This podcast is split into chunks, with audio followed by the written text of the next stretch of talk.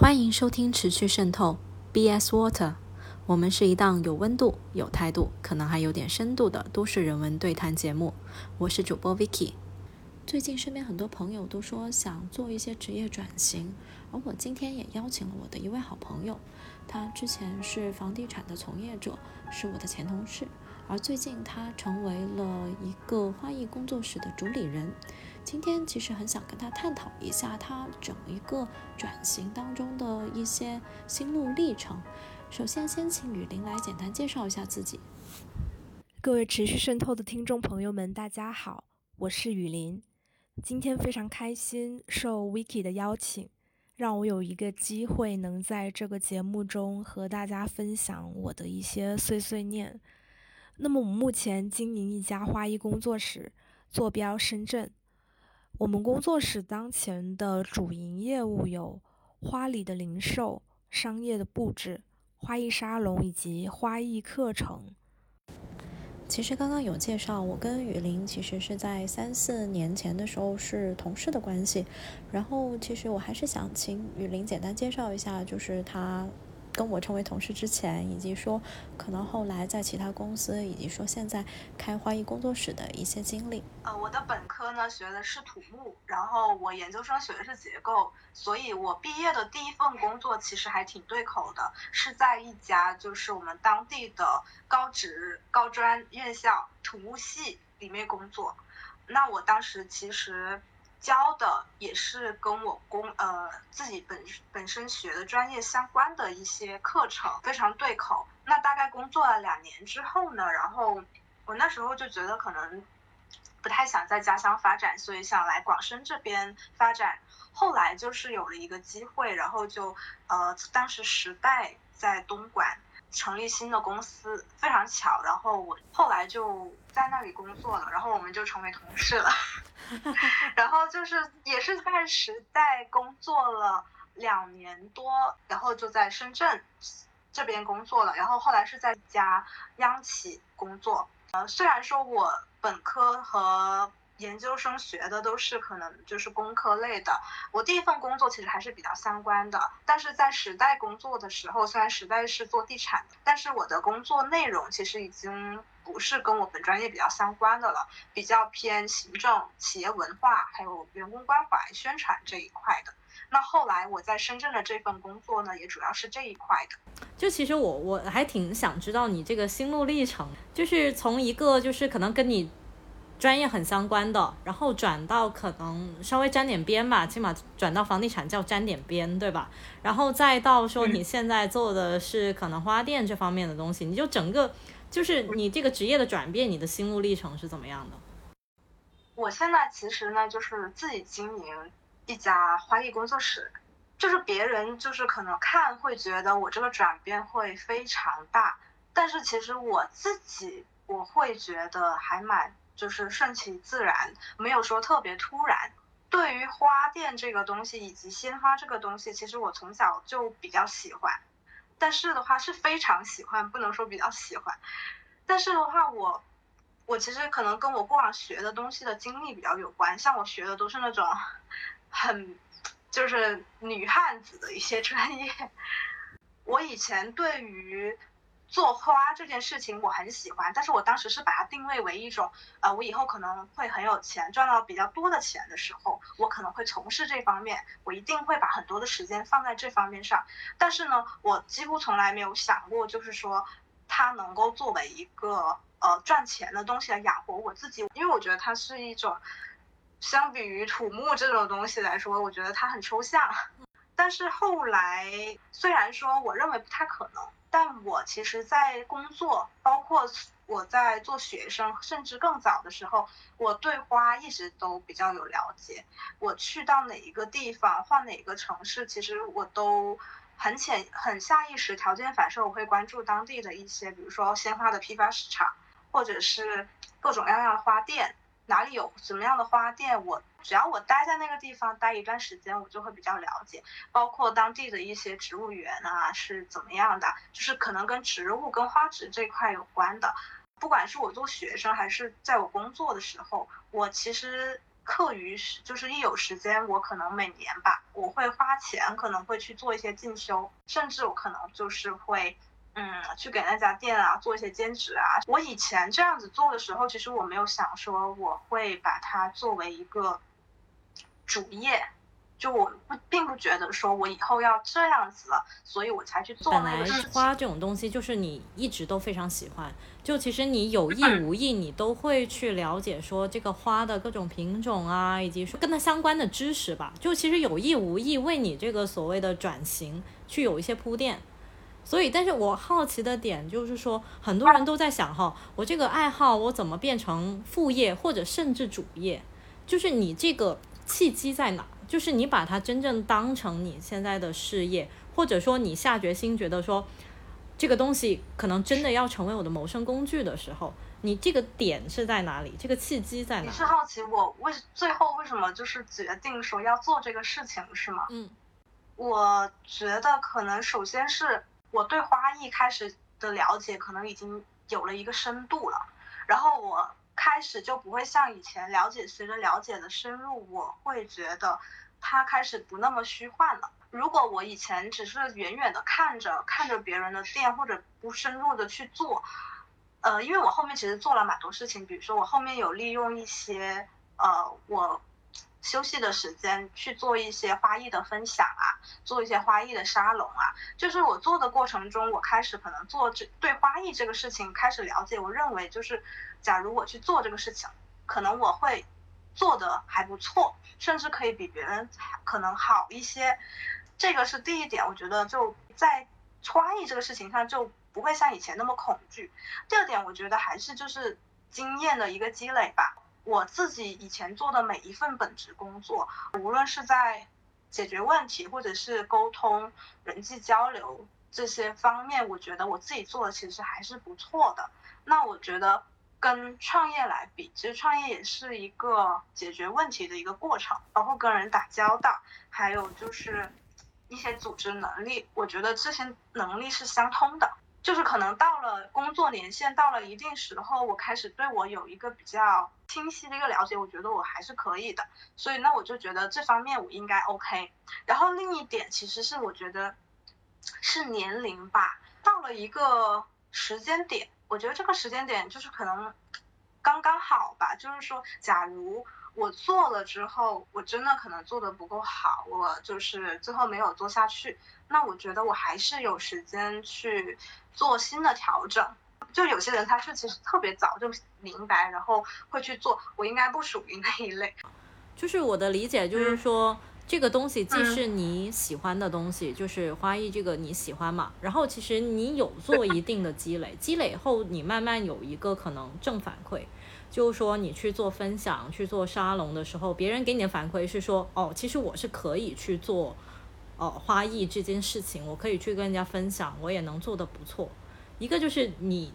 觉得，呃，这件事情你喜欢，且你积累的经验足够了。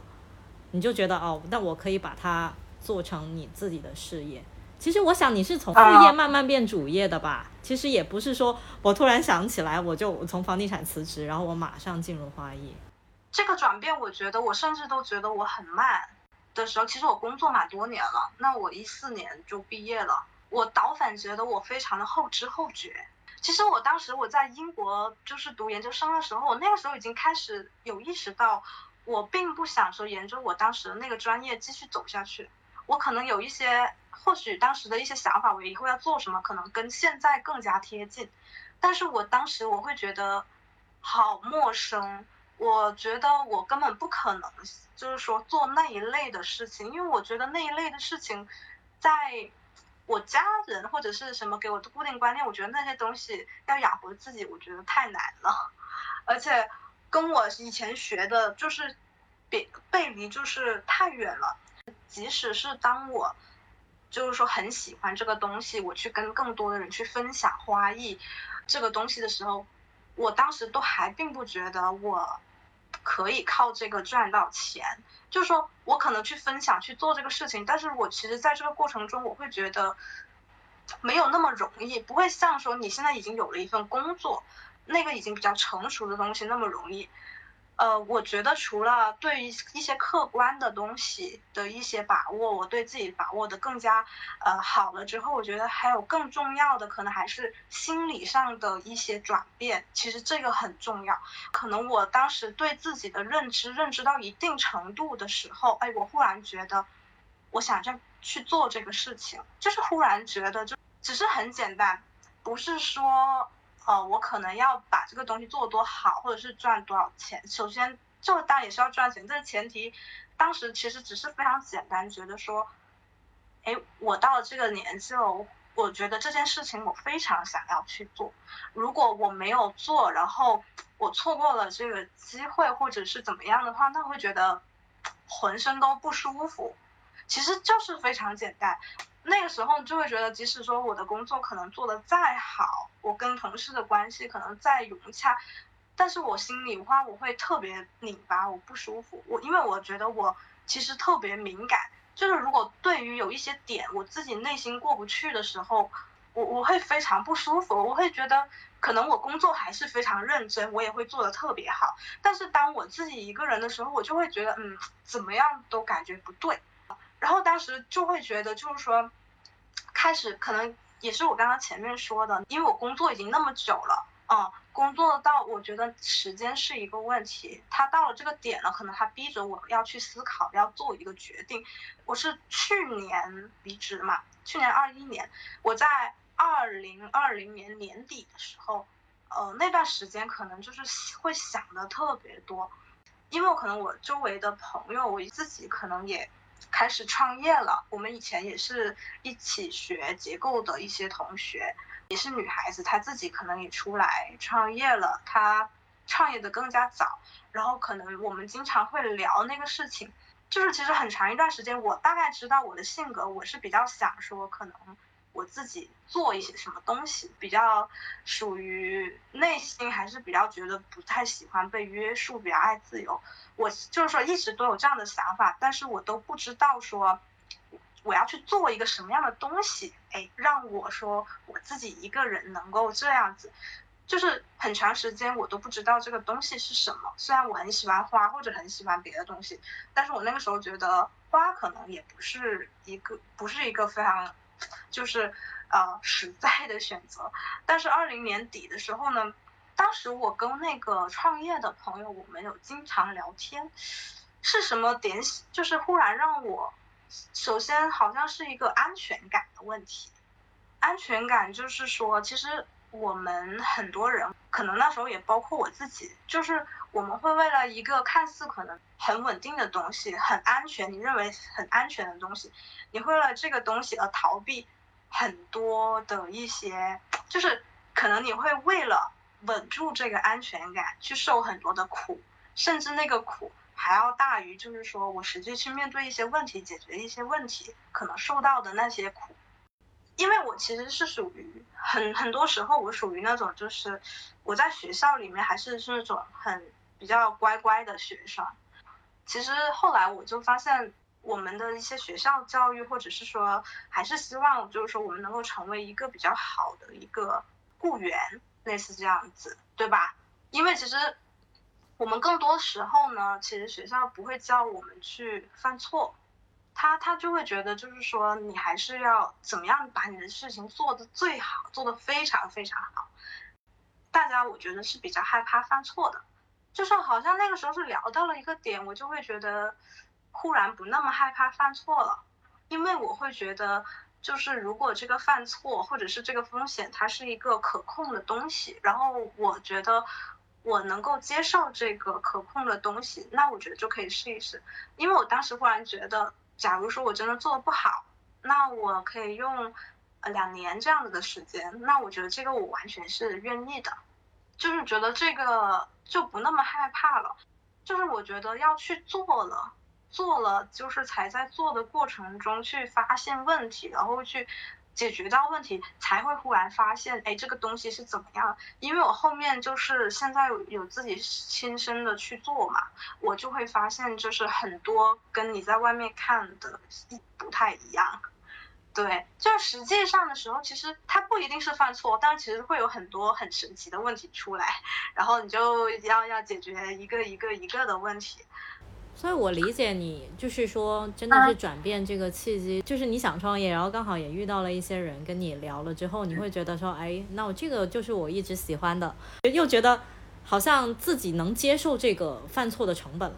就是你到了那个可以接受自己犯错成本的点了。我想这个可能也包括心理上，也包括物质上吧，就是真的万一错了，好像也没有那么的严重，就可以接受，就想好这个可的后果了。你就觉得那我应该要去试了，就反正我喜欢，我不去试好像就很会会后悔了。就是大部分是对了，但是我我我觉得就是我喜欢，然后我去做的话，我不太是那种人。就是如果我很喜欢一样东西，觉得说我能够把它做的还不错，或者是说至少能够做一些什么东西，有一些基础了，我可能才会去做。我不会就是说只是说。我喜欢了，然后去马上做，我会觉得超没有安全感。说还是就是比较谨慎且风险意识很强。哦，我非常谨慎。我后面回看前面的那种，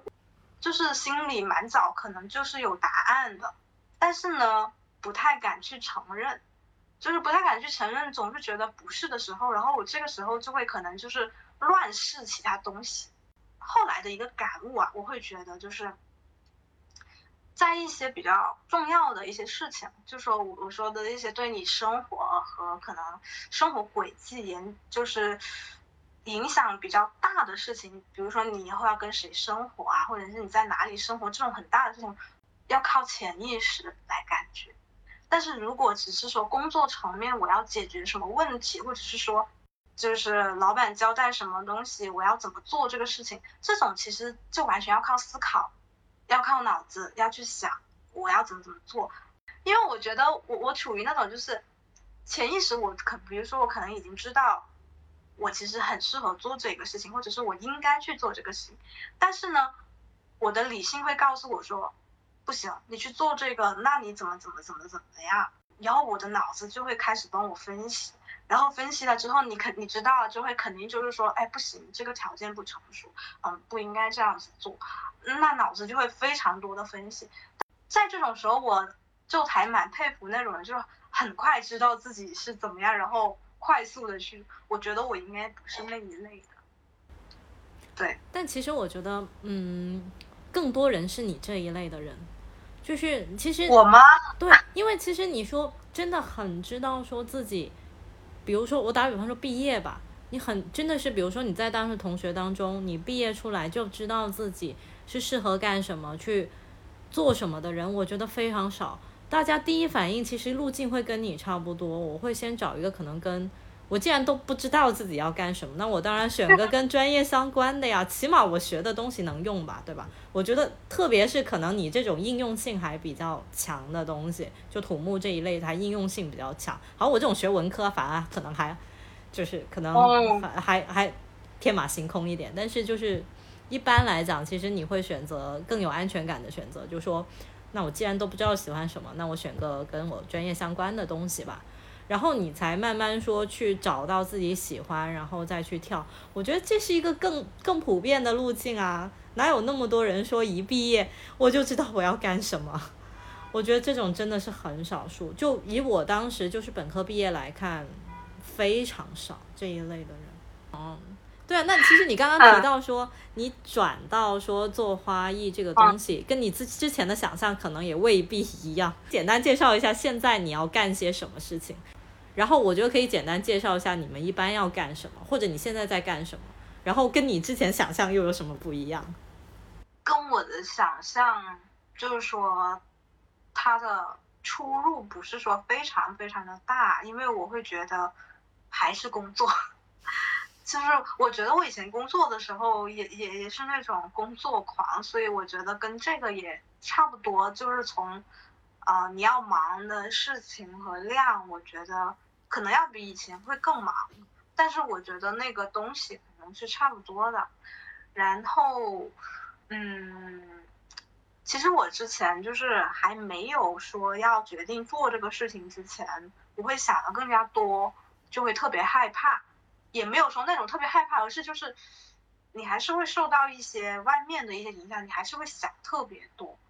但是我后来就会发现，就是刚开始去做的时候，我就是早晚不那么怕了。可能过了那条线了之后，就是跨了过那条线了之后，可能主要矛盾就开始就不是就是外面的情绪，就是我跨过那条线的时候，我就会发现我自己跟自己不太打架了。那我现在的工作室呢，其实目前的话。主要的首先是有日常的一些花礼的一些零售，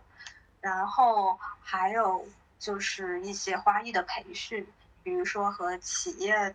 合作的一些沙龙活动，嗯，然后还有一些商业的布置，比如说一些开业啊，开业的布置跟花艺相关的一些布置。我觉得零售的话，主要是呃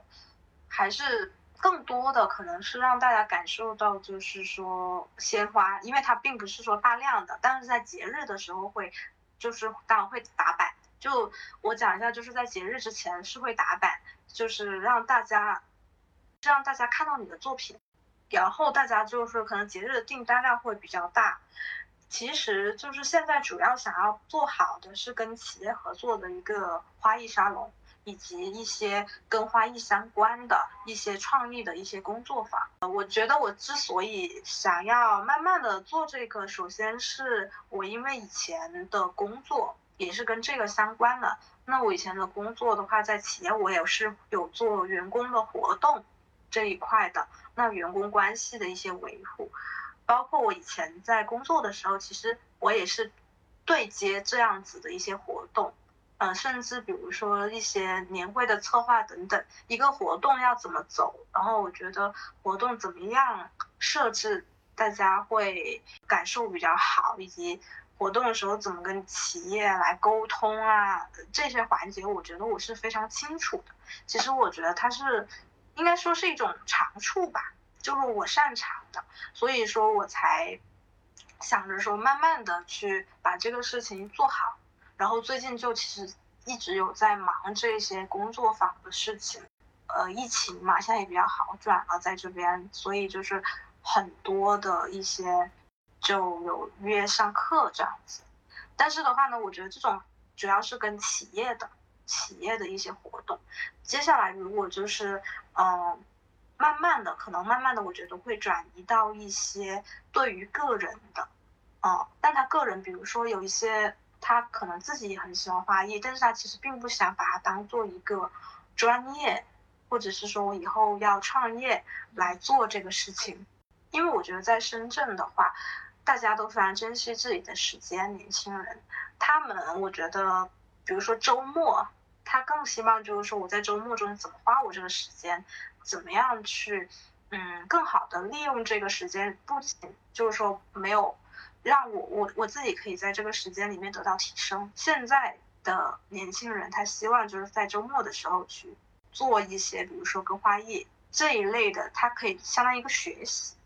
嗯，我觉得偏兴趣，但是又不是非常兴趣。啊，已经就是开始需要，相当于需要有一段时间你要沉静下来，然后去专注在这个事情上去做一个作品。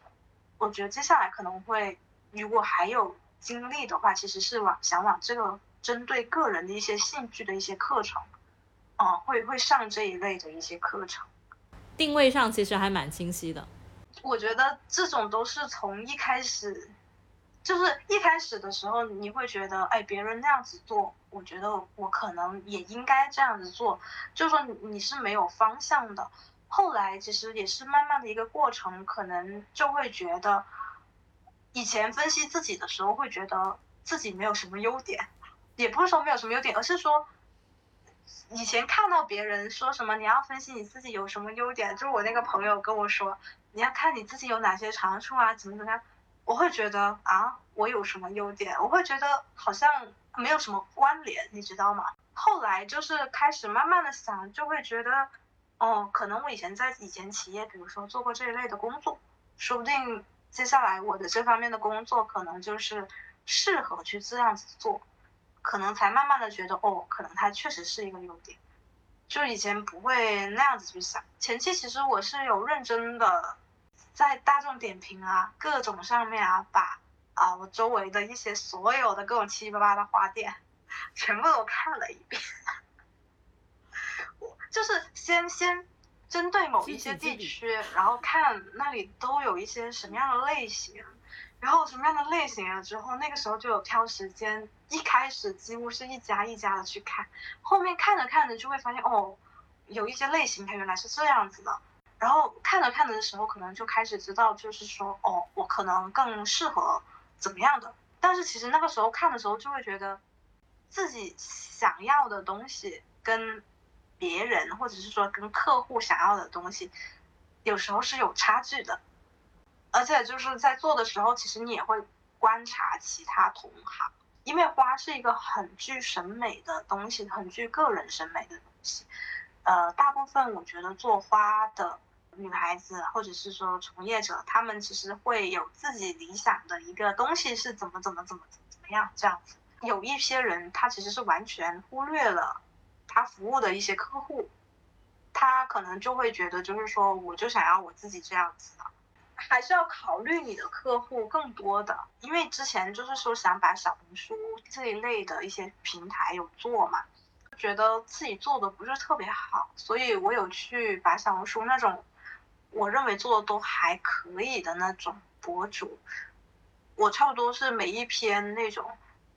他们的笔记我都从头翻到尾，然后不仅翻到尾了，而且还做了那种什么记录他每一条怎么怎么怎么样。就都有记，只是记了一个简单的数据或者是怎么样，因为那时候不知道怎么去看那些东西。后来其实我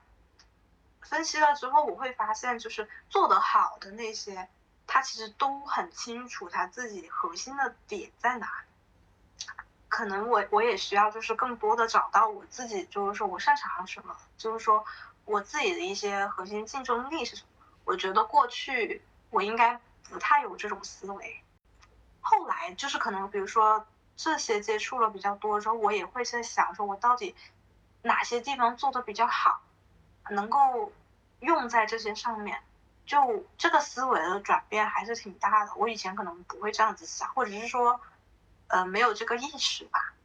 我们刚刚有聊到嘛，比如说你以前就是我们所谓打工人，跟你自己现在创业会会不会有什么不同？其实我从刚刚你那里听到，就说。其实你会更关注具体的事情了。就以前可能你不会去想说，啊，我到底我的优势是什么，我能做什么？但是因为你现在自己创业了，反正你也没有的依赖了，你也得让自己找到生存的本领了。就其实。这件事情反而逼着你去想了。其实你做了，你你刚刚所做的事情，其实也就是说做了一个就是类似商业化部的东西，去分析说，好了，我现在要开花艺工作室了，我自己的优势是什么？我这间花店我的定位是什么？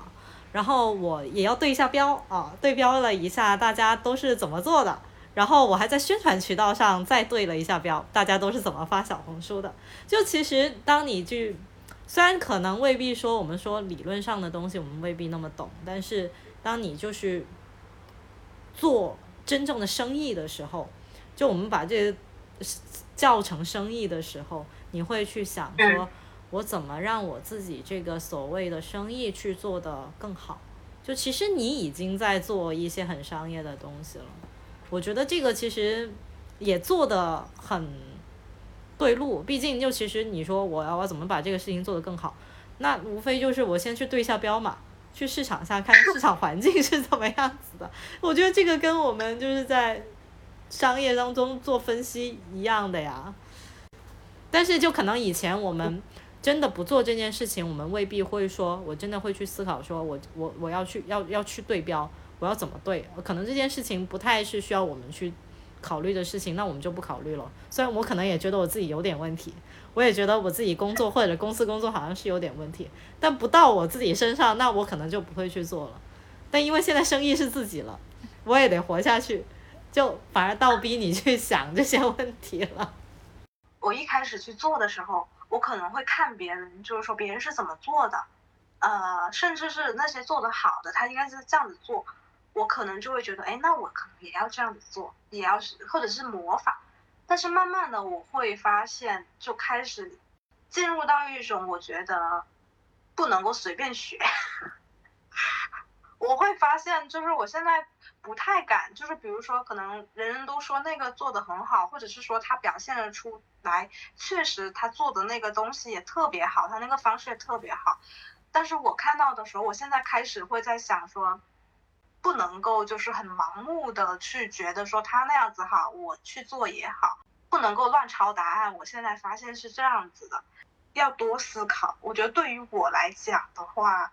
遇到一些问题，我要先想，要去想说这个事情到底对不对，或者是说我应不应该这样子去做。我开始更多的问我自己。且有一些事情是这样子，别人做的非常好，你不一定能够做得好，因为你和他其实非常不一样。比如说他那块本来就是他擅长的，他有那个能力，他本来就是这样子的人，所以他把那个事情做得非常好，那他是应该的。但是如果是我，我本身就没有别人的那个长处和优点，那我的基础是这样子，我还去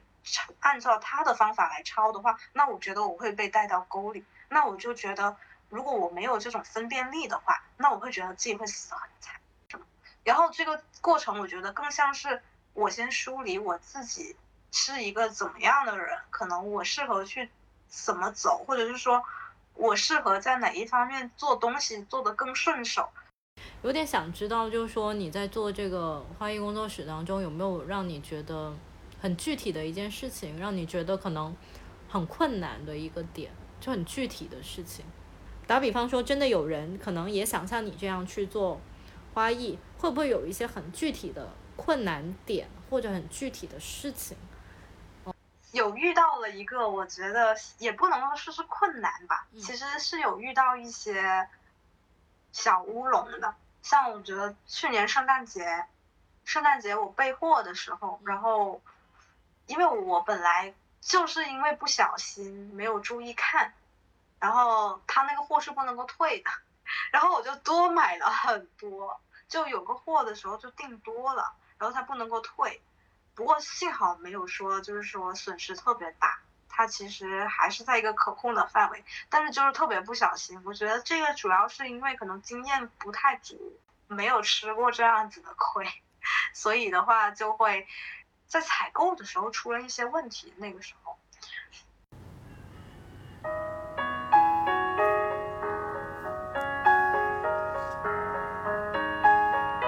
今年年初的时候做那个年宵花嘛，做年宵花的时候在小红书上分享就。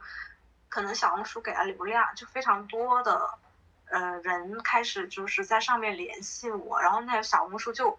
他没有说特别爆，他就是说有了蛮多的流量了，然后那段时间就特别多的人在小红书上找我，然后让我就是帮他们做那个年宵花，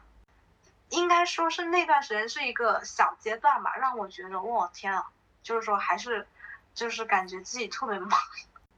其实那个时候的那个年宵花，然后还有一些朋友就是，他可能很想要你这个你的想法，但是你寄不出去，就是成品，所以你就要把它打包。然后那段时间我几乎每天都在打包，然后那个时候是让我感触，就会觉得，呃，就是自己的作品吧，能够就是说给大家就是带去那一种。快乐吧，因为新年嘛，嗯，而且还有就是像最近吧这段时间，这段时间就是找我订花的，就零售的客户，他们就是单价都挺高的，而且他们要的要求也挺高的，然后我就可以用到特别多的那种很特别的那种花材，然后单价的话可能就四五百一束吧，就是不低。目对我讲，对我来说，我觉得已经不算低了花束。然后我会觉得，就是那些客人在找我的时候，我会觉得他们都非常有礼貌，你知道吗？因为其实你平时跟很多同行交流的时候，他们就会吐槽自己的客户，就是因为其实现在很多的客户还是对花不是很了解。他会觉得几十块钱，我只想要一个几十块钱的东西，怎么怎么样？他们就吐槽他们的客户就是总是对花又不知道，然后给的钱又少，等等等等，而且还要求特别多。嗯，但是我这段时间的认识接触到的很多客户，就这些客户甚至有就是说之前并不认识，是小红书上过来直接找到我的，他们都非常有礼貌，就是工作合作的特别愉快，而且就是审美也很好，然后他会认可你的一些作品，然后你在做的过程中，我会觉得这个过程对我自己也是一种锻炼。因为即使我平时接单子或者是什么样，你客户不同，你做的花束也不一样。然后这段时间的客户，他们本身对花的要求就特别高，他不是就是随随便便要一束花那样子。然后我其实，在跟他们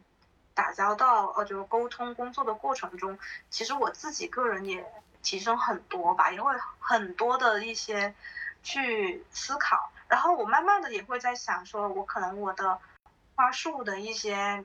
定位啊，我以后就我定位到的客户啊，或者怎么样。然后还有一点很搞笑的，跟你分享一个事情。我之前在小红书上写过一篇笔记，当时我其实分享了一个我觉得是一个非常简单的一个事情，然后那篇那篇笔记很多人点进来，就是那篇笔记其实非常简单，我就是有说，你要想把这个花店啊，或者是说这个东西经营好。就是说，你首先要学会算账，对不对？就是说怎么算账，因为其实这就是一个成本控制的事情。你要记录你每一笔开销，你每一个订单以及你每个订单的一个啊利润率吧。比如说我这个订单，我的成本占多少利润？就是我认为，呃，这个应该是非常重要的一个事情，而且是应该大家都做的事情。因为我平时自己都记得非常的详细，有那种就是一个表格怎么样？我就在小红书上随便写了这篇，然后我就说。嗯，大家如果有需要这个表格，我可以分享给大家。呃，出乎我的意料，就是很多人来找我，我完全没有想到，因为我我认为就是我小红书上其他分享的其实是更多的干货，或者是讲了更多重要的东西，但是那那些当然也会有人看，但是这一篇就是很多的一些同行都有来找，呃，然后。我其实，我我当时心里想说，我说原来大家要的是这个东西，就那那个是是令我蛮震惊的，就是非常多的人在下面问我，然后问到就是那个小红书的官方都监测到，我觉得我在引流。其实很多人他不一定跟我买花，或者说不一定说跟我有那那方面的接触，但是。我周围朋友圈还蛮多朋友遇到有植物或者是跟花相关的事情会来问我，就是比如说他今天可能单位里要订一束什么花适合什么什么这样的，他会来听我的意见，或者是有些朋友他在家里养花啊出现了什么问题，他们也会第一个想到我啊，或者是说买花了这个花怎么样，他们也会想到我。这个我觉得是，我觉得这种话会感觉就是，嗯，其实就慢慢的做一些事情，有影响到身边的一些人吗？嗯，我觉得这种其实虽然说，不是一些商业或者是金钱上，但是我觉得非常有意义。你会发现到周围很多人，就是说开始去关注，就是说他的生活，或者是说开始愿意就接更多的跟植物有接触。还蛮点滴的，但是其实我我觉得还挺好的。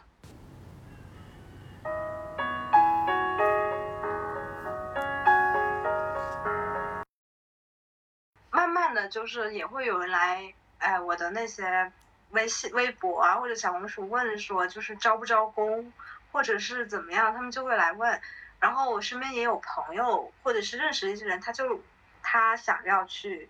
做这个事情，他也想要。开一个，或者是跟做跟花艺有关的，我其实对于这种，我内心我都会想要说，就是说，别冲先把它当做一个兴趣。是啊，我其实内心，我我是不是像家长一样会觉得，嗯，不要，因为我会觉得，就是一些妹子她可能想要去做这个事情，她会觉得，首先其实是一种精神上的享受，她有可能某一个东西她被这个花满足了，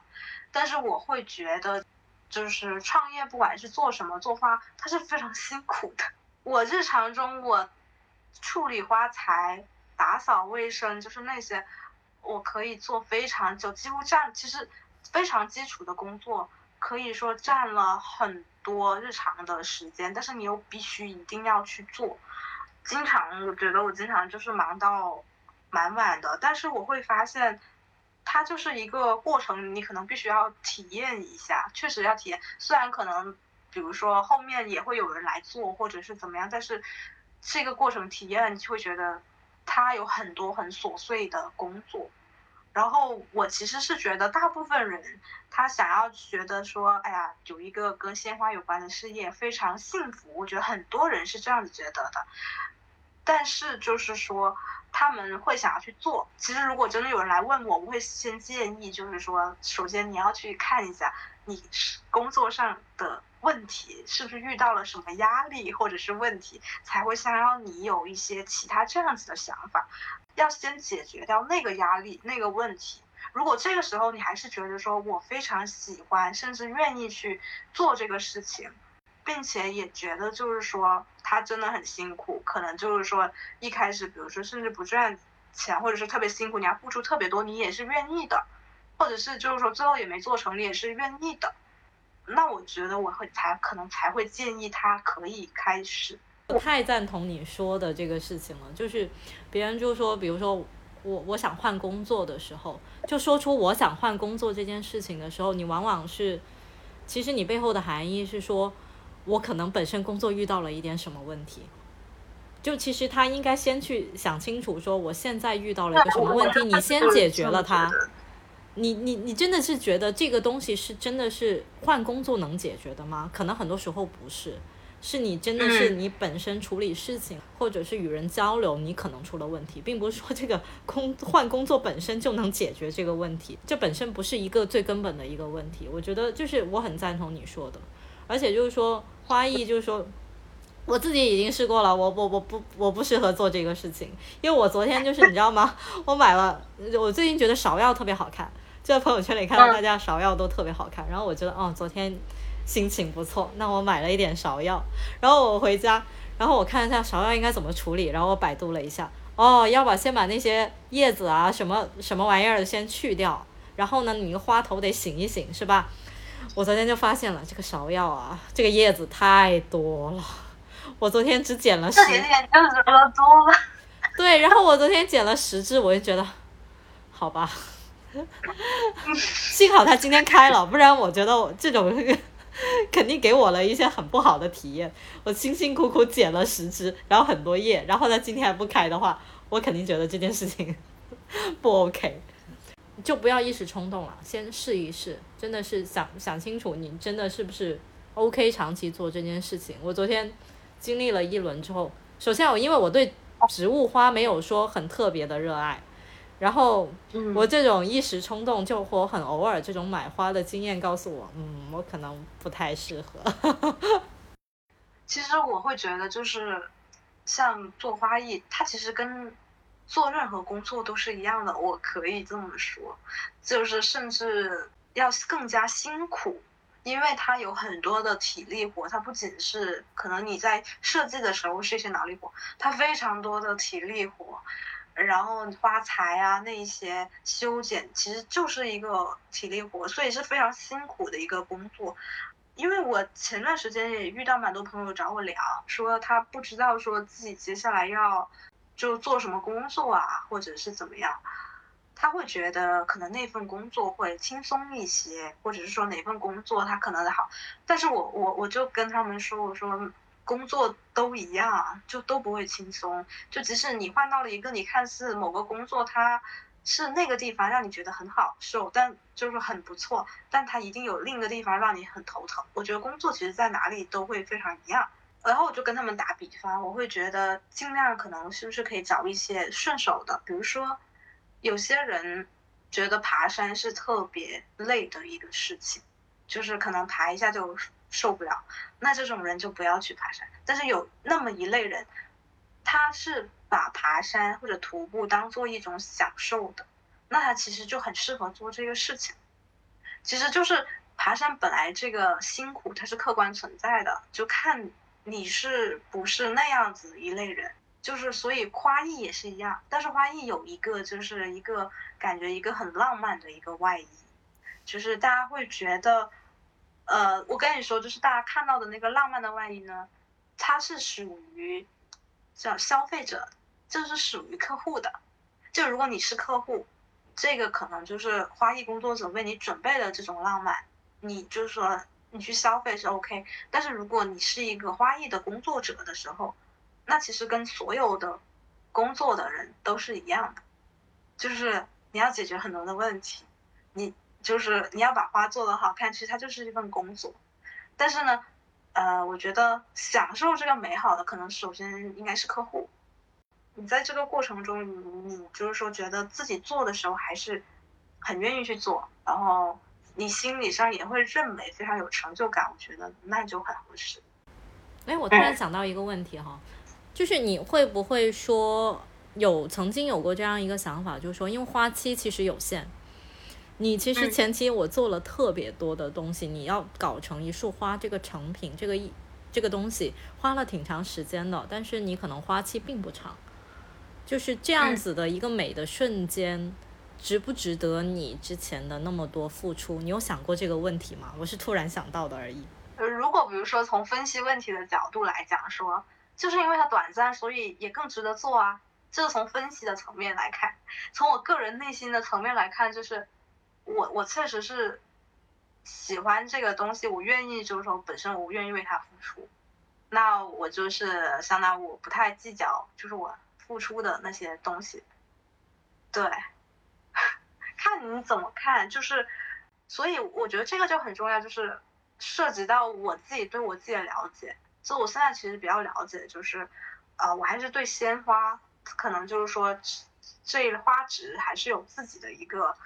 就是跟他们，嗯，工作的时候，我自己会觉得就是想要把这个事情要做好。然后我觉得其实，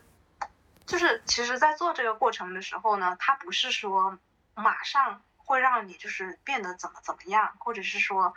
那种一飞冲天的感觉，我觉得这个没有。我做的这个过程，从我一开始做，慢慢的，我其实能够感觉到，可能外面的人不一定能够看得到，我自己是能够感觉到，它是那种阶梯是一阶一阶一阶的，感觉到会越来越好，或者是说别人给你的反馈，或者是说你接触到的工作的类型，它其实是就像一步一步进步的那种感觉，我自己是能够感觉得到的，但是这种。改变特别微小，比如说可能去年的时候找我订花的人，说不定他还是那种很普通的一些花束，或者是说还没，但今年可能慢慢的找你订花的人，他就会变得就是说，他都会觉得就是你的花特别特别，嗯，或者是说，就是说很适合你的风格等等，他就会不仅是单价高，而且就是说也更要求就客户的质量也更好。就是如果一开始去想的时候，你不会想得到，就是说它是一个怎怎么样的路径。但是做着做着的时候，其实就周围的人都有慢慢的给你一点反馈，然后你就会内心就会觉得哦，好像应该做的是对的。反正他不会是那我我觉得对我来讲不会是那种就是忽然一下子就怎么样。的那种，我觉得我本身这个人的性格可能也更加适合那种慢慢的一点一点一点。然后我觉得他就好像垒砖一样，你就把每一个砖垒垒好，搬砖。我觉得垒好就会所谓量变形成质变嘛。对，我觉得一飞冲天有的时候也不太真实。这不真实我就不知道了，主要是我没有这种能力嘛。